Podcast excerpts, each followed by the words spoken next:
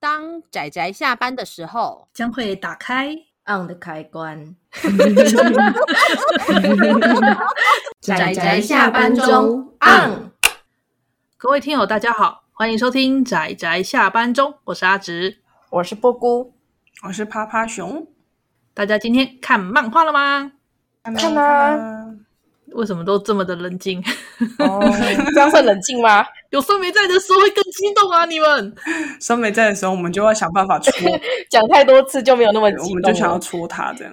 哦，好啦好啦，那 OK，我们今天要来推荐漫画。今天是要推荐的，与其说是历史漫画，不如说它比较像是以职人漫画为核心，然后带出当时代背景的作品。对，没错，应该这么说。是对是是，嗯那我们这次要推荐的这部漫画呢，叫做《清国的裁缝师罗斯伯丁》。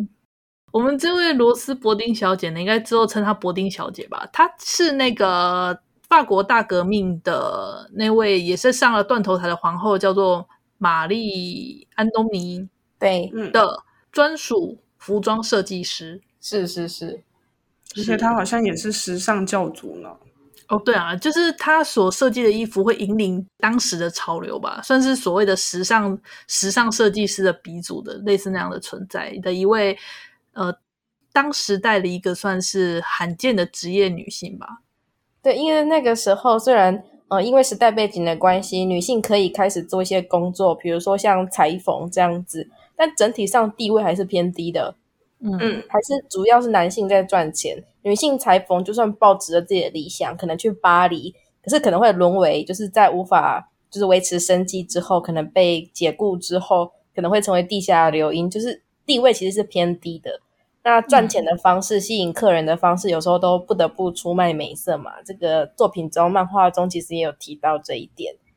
嗯但罗斯伯丁就靠着自己一个人，靠着他自己一个人成为玛丽·安东尼的时尚时尚大臣这一点，整个提高了法国在时尚的这个地位，以及女性在法国的地位。其实我觉得这是一个是啊对一己之力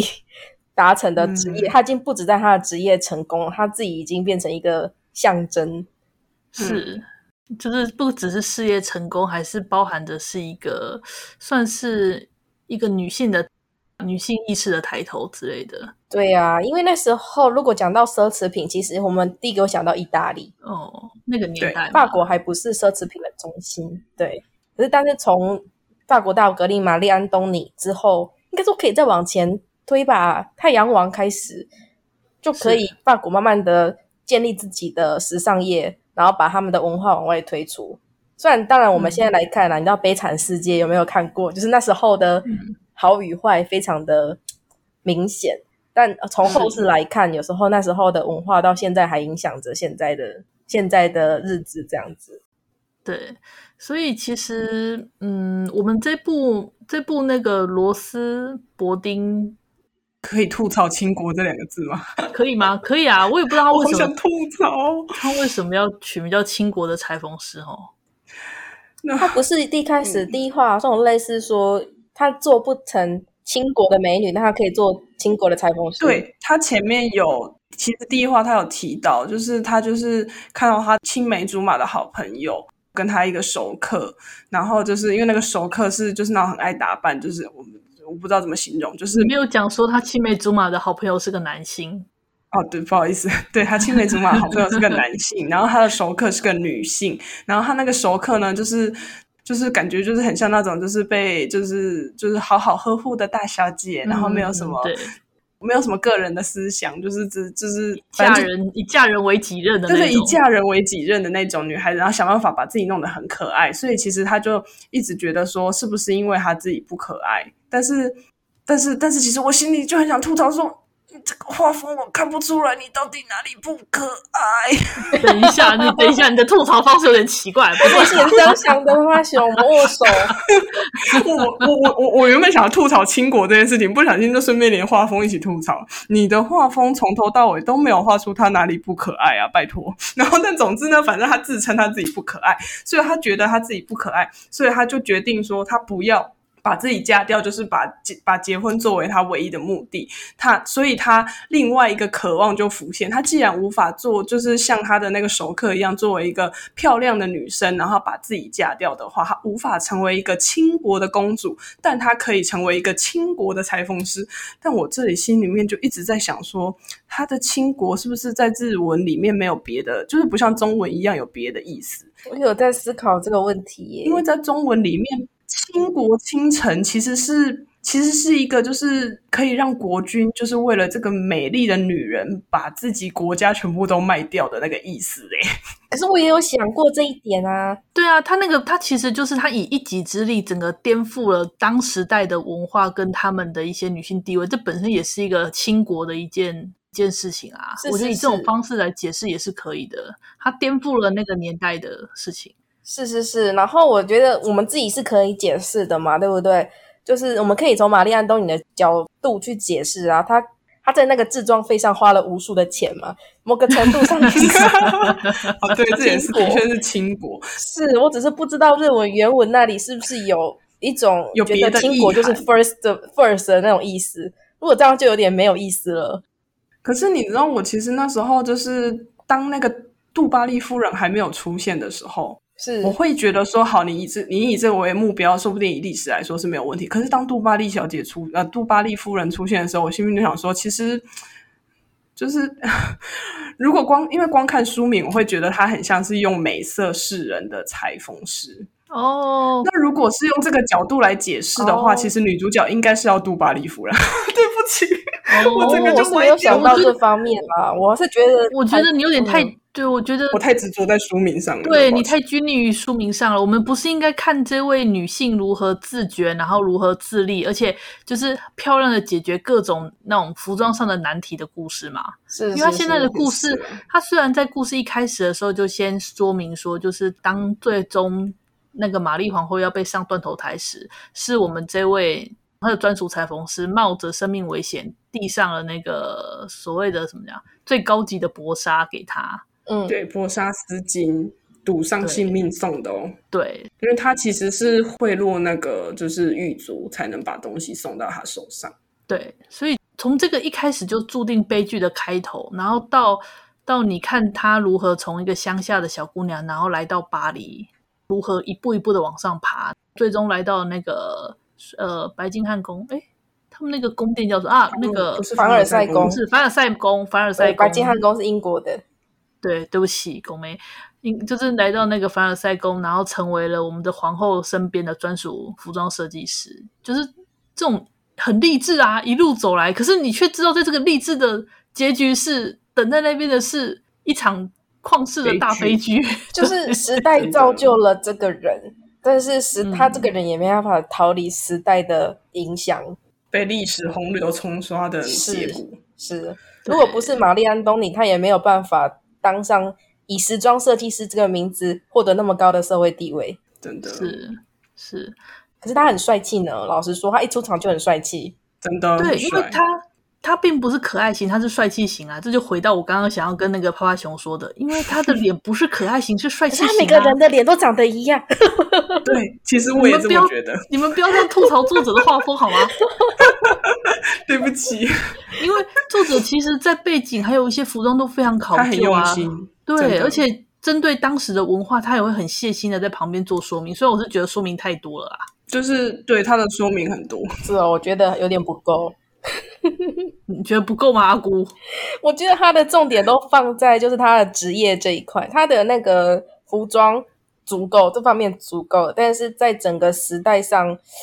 嗯，跟我们这个历史月介绍的其他作品来说，我觉得他真的是比较重点就放在阿紫说过的有关职人的这一块啦。对啊，说到职人啊，这里趴趴熊又要开始强了，就是 第一集的，就是卷末，他有一句话叫做“命运之线开始交错”，因为他这个到第一集的最后，让就是四个角重要角色都出现了嘛。玛丽安东尼那时候十一岁，然后伯丁十九岁，雷欧娜二十岁，然后让娜二十三真，岁的，你没有讲雷欧娜是谁？呃，那是另外一个有名的，美法师，对，属于玛丽安东尼有那个旗下有名的美发师，然后他也是本作的男主角，对是，应该是男主角啦，应该是男主角啦，看起来。是对他，他其实就是跟那个女主角相遇的时候，那时候我还稍微紧张了一下，后来发现，诶，好像好像是个蛮有趣的角色，这样。哦哦，你是你是很怎么样？你怎么好像对男性有种奇怪的敌视跑出来了？怎么回事没？错，就是觉得有点没有，总是要小心一点吧。他在那个地方遇到一个男性、诶，哦，对啦，理解理解。所以所以到后面故事中他，呃，现在目前中文还没代理，我是跑我是跑去看那个就是后面日文的部分。然后他跟这位后来这位美法师，就他未来的同事，其实后来感情很好，然后常常会一起吃饭，会聊天，嗯互相吐槽工作上的事。我是还蛮喜欢他们之间这样的关系啦，就互相协助，嗯互相而且可以理解彼此的梦想，这点我觉得很棒。真的，嗯，对。然后除了刚刚讲的这位美法师之外，还有一位所谓的杜巴利夫人也登场了。嗯，这名字真是如雷贯耳。对啊，如果大家对这名字觉得好像很耳熟，大家去 Google 一下。应该会看到一堆资料。嗯，应该说第一集，这我觉得我个人觉得他第一集把那个罗斯伯丁跟这两个人联系上的时候，其实我个人是蛮惊艳的耶。嗯首先就是雷欧娜嘛，我我其实大概知道她有一个同人嘛，但是我们知道的都是已经完成式的部分，就是玛丽安东尼旗下有罗斯伯丁，旗下有雷欧娜，and，但是他把这作品里面，他是把他们两个相识于微末之中，他们还没有成名，他们就相识了，然后一起努力，嗯他是有这一个过程的。我其实还蛮就是有点小小的惊喜，嗯嗯嗯嗯，然后第二个惊喜就是我没有预想说，因为我对杜巴利夫人这个名字是熟的，但我对她之前的经历是不熟的，所以我没有想到所谓的第一裁缝师，就是女主角到到巴黎之后遇到的第一个第一裁缝师，竟然就是杜巴利夫人。就是未来的杜巴利夫人。而且真的很厉害耶，他真的还蛮厉害的。对啊，所以这算是算是作者的巧思吧，他对就我是喜利欢用这这个种就历史的空白，这个是阿姑最喜欢的类型了，是的在是历史的的空白之中去琢磨这样。是是是，而且因为关于雷欧娜这个角色啊，其实我有稍微去搜寻，因为我比较毕竟比较熟悉的都是那时候的时代比较熟悉的都是女性，我对于这个发型师来讲，只是大概知道，并没有很清楚这个人到底是在干嘛。那我去稍微找了一下资料之后，发现他其实是来自于一个，嗯、呃，他来自南方，所以他嗯其实也像女主角一样来自乡下，是被比较鄙视的存在，就讲话都有口音啦，然后不够时尚，这才是重是点，对，不够时哦尚，对，这个一开始故事也有也有讲啊，就是他那时候嗯自嗯称自嗯己是什么第一理发师，然后就立刻被女主角拆穿，穿的这么吐槽破烂，怎么事 呢？对，可是他的确有一张很漂亮的脸，所以历史上嗯没错他靠那张脸其实也是相当的吃吃香香，对吃香。当然，我不知道在这个改编里面，我觉得应该是不会啦。但嗯，历史上这个人的确是靠他的脸做了一些事情。哦，是啊，在在故事中的话，确实是吧是哦，你会看到，就第二女主角集有帮她，对，第二集中女主角帮她张罗一些衣服，然后把她就是品味把她拉上来，然后她就有靠着那张脸，可能就是在各个莺莺怨怨之中啊，然后可能就是也是在耳边讲讲话什么的之类的之类的之类的，因为是是故事是第一集就讲过啦，你要在这个世界上你要往上爬，你除了实力，你还需要人脉，非常的嗯清醒，嗯， 但是主角女主角是一个基本上以实力说话，只是她在一些嗯地方她不会去，她不会去避讳使用她的人脉。是。而且我很喜欢的是，她谨守本分这件事。它嗯，不会像是呃，之前阿姑我们在录音之前，大家我们吐槽另外一部很少女漫画的， 叫做可以说吗？可以吧？反正就趁这时候聊一下、啊，就是那个啊阿尔蒂阿尔吗 二弟，阿尔蒂，之前就是动在画化了，对，在那个当画家的一位女画家阿尔蒂，当时就被我们吐槽说，虽然那部在背景啊、画风都画得很漂亮，可是是实在是是太过太过没有那个年代感了。应该说他的背景，我们可以看到出作者很努力，而且其实我刚看的时候也是很兴奋啊，你知道吗？大叔哎、我最喜欢大叔跟少女了，大叔跟萝莉超棒，对，诸如此类。可是我一直往后翻了，对，其实这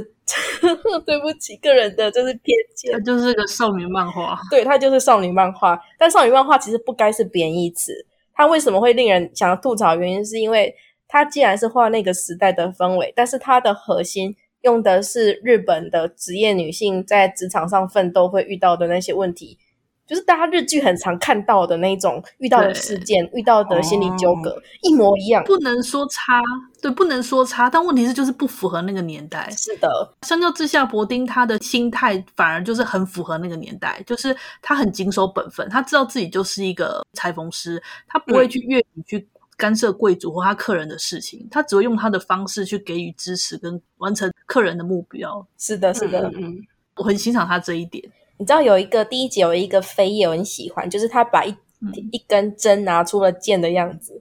很帅啊我喜的欢那个飞叶哦， 超帅，这是一个很帅气的女性哦，大家可以期待这一点。 感觉上有点不苟言笑吧，相当的严肃而且认真的一个人。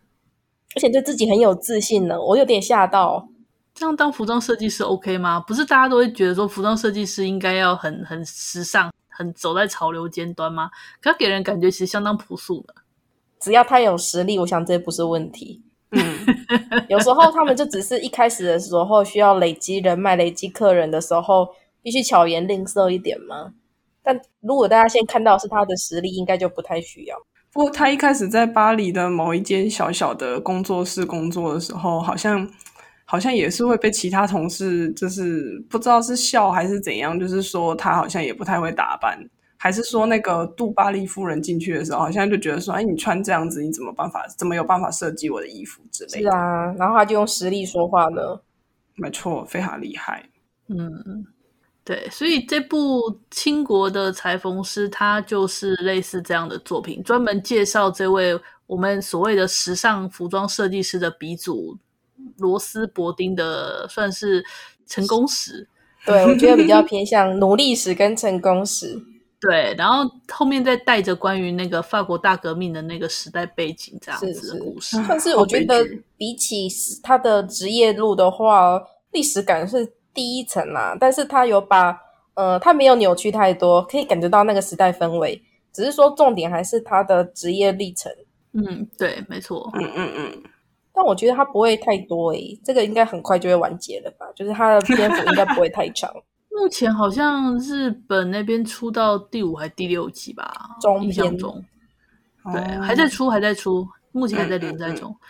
反正因为都已经怎么讲，终点就已经摆在那里了，大家都知道真的最后终点变什么样子。 就是断头台那边嘛，这样。对啊，就看如何剧情如何把它情感累积在那个高潮之后，然后把它 ending 掉吧，大概就这对样。啊，哎、所以历史上后面有说这位我们这位裁缝师，他之后的就是有哦玛丽皇后被有哦断头之后，他之后的人生是怎样吗？有哦，现在要讲吗？ 要说吗？我是蛮想知道的啦。好哦，那继续刚刚阿紫讲的话，呃，历史上这位罗斯伯丁·玛丽·安东尼的时尚设计师，他其实没有在那个法国大革命的时候，就是他的生命没有停止在那个时候。可是，毕竟法国大革命是一场针对上层人的革命嘛，对不对？所以他算是他虽然是平民，他很艰难的一个平民晋升为呃贵族阶级。虽然他在贵族里面依旧是大家会觉得他就只是个平民这样子，可是比较为难的是平民认为他是贵族，哦，这点是比较令人悲伤的。所以他没有呃真正的回去他的，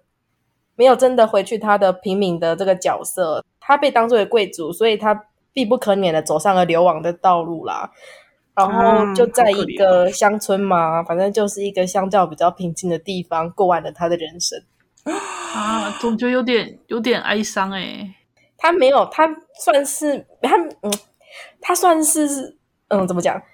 他的人生后续并不像他并没有那么的戏剧性，哦，就是像所有人一样，迎来了晚年，然后过世了这样子。嗯，但其实也还算平稳啦。对，可是他的职业人生的高光期就是跟着玛丽安东尼一起埋葬了， OK，了解。他不可能就再是一这起样子辉煌，一起再见，对他虽然还很有实力，但他不可能像过去那样子那么高调辉。煌。是是，嗯因为他毕竟是一个流亡贵族的身份，所以他是平民哦。真的，我觉得他的角色真的是好尴尬、哦，对，尴尬哦。是唉，不过至少知道，至少知道他有算是安享晚年，也算好，还好啦他是活着对的，啊。我差点以为他要被砍了，这样幸好没有。没有他没有他没有在、他的生命没有停止在那个时候，就是令人觉得庆幸又觉得有点无奈，你知道吗？真的。那我相信，如果漫画有画到后面的话，有画到他逃离了那个嗯刑场的话，我相信他应该会给他一个幸福一点的结局吧。就是他还可以继续从事他喜爱的工作。他虽然不再有名，但是依旧他做的衣服依旧获得别人的喜爱，诸如此类的吧。就是嗯，相较相较，可能还是算令人满足的结局。只是说，以客观的看客来讲，它的结局，历史上的结局可能会有点惆怅吧。没关系啦，人至少有安享晚年，我觉得这样就很棒了。对， 活着对，对一雷欧娜我就不知道了，在那种大时代情况下能够活着，我觉得就很棒了啦，真的。真的说的也是哦。对啊，好啦，那我们对于这部《清国的裁缝师》的推荐应该差不多了哈。是啊，嗯大家可以有空去看一下。对啊，而且毕竟是历史人物嘛，其实大家如果大家如果想要真的知道正史的话，去查一下就可以知道。那我们这部漫画它主要还是就聚焦在他的那个职业，如何在那个那个年代他如何设计出什么样充满时尚的衣服这样。嗯，而且我很喜欢它里面衣服，有时候不管是帽子还是衣服的那个命名的方式都很有趣。很有味道，是不是？而且我很期待，哦我们那时候那时候不是有很多现在来看令人匪夷所思的时装设计吗？还有发型设计，哦或是你看那个头。对啊，好好奇哦。对，我们现在来看都匪夷所思，会说啊，以前人真的喜欢这样子吗？可是如果居然我流行这种这样，对，然后我之前有看过一部，反正就是他在说明为什么那个时候这样的发型会受到推崇，因为那时候不是洛可可风，反正一切就是对崇尚奢华矫饰，对嗯嗯，对对，所以这样的发型其来有自，可是也不是一开始就那么夸张。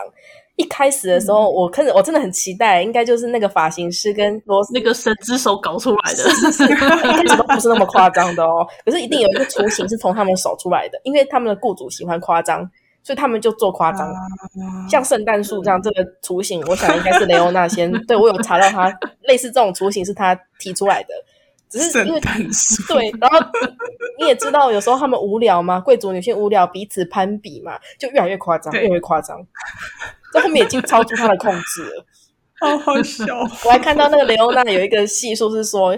她她非常的怎么讲呢？勇于创新，然后不 断的，因为那个玛丽安东尼有一个不好的点吗？还是反正就任性嘛，只要有人穿了跟她类似的衣服，她就不要她原本的那一个了，她要新的，嗯她永远都独一无二的那一个。可是你也知道，是其他人一定会非常勇于的仿照玛丽安东尼模的仿他，对，所以他就是等于非常非常快速的去汰换他的发型跟衣服。哇，那所以其实罗斯伯丁跟雷欧娜在那时候真的是我觉得饱受挑战，一定是他们要不断的去想出符合玛丽安东尼喜好，然后符合时尚潮流，然后又要夸张，然后还要很快的想出就是那些还要创啊新东，西。哇，对，我说超级高压力的职业，我的天是哪！的，是 的。然后我还有看过，就是你可以去查那个雷欧娜有一次，就是把那个她的头发弄成圣诞树之后，还上面放了船，天哪， 然后，然后还遇到的问题就是，当那个年纪稍微大，脱发就是一个问题。就是可能脱发不是一个大问题，但如果要维持那样子的发型，脱发就是一个问题。所以他说服他剪短发，哦，我觉得真厉害。说服他剪短发，然后戴假发吗？反正就是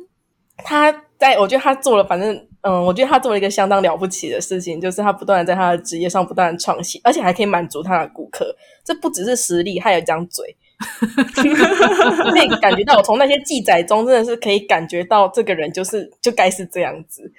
嗯，哦嗯，我我觉得很有趣耶，所以真的所以真的会很期待作者怎么发挥这两个角色，就不管对啊男女主角，就是服装师跟美发师。他真的不是一开始就圣诞树， 我就很期待作者怎么从一开始画出他一开始的样子，我好期待。如果一开始就让他圣诞树，我就有点失望。嗯，好没关系啊，我们就期待看看作者怎么发挥。那我们也对啊希望我们的代理可以顺利的继续带下来。是是是，嗯让我看一下圣诞树的行程。嗯 我也好期待哦。 OK，好了，那我们今天差不多就到这里了哈。嗯嗯嗯，对啊，那如果大家对这部那个法国大革命时期的服装设计师的故事、人生有兴趣，顺便对那个很神奇的美发师也很有兴趣的话，那欢迎大家也可以 看一看这部漫画。对，目前目前台湾代理到第一集啦，以后应该希望他会继续出吧。应该啊，啊会吧，而且它还有上架电子漫画，我们买我买的是电子漫画，嗯，所以对，就很开心，耶！ 因为它整体的调性其实是蛮轻松的，而且还有爽感。对 真的，对，就是遇到事情解决问题都有这种很爽、很帅气的那种爽快感啊，算是对张回呀事的感觉。合嗯理合格的商业作品呢？ 你知道，我觉得在历史漫画中还是这种的比较讨巧，对，它虽然不太算是纯历史，这部并不算它不纯历纯史。啊，但是就是这样子比较讨巧。真对的，好啦，那就真的差不多就介绍到这里喽。那就谢谢大家收听到现 在。OK，那那就先这样啦，谢谢大家，我们下次再见，大家拜拜。拜拜。啊，上班，工上作啦，班，我不要工作。下班了，回去回去工作喽。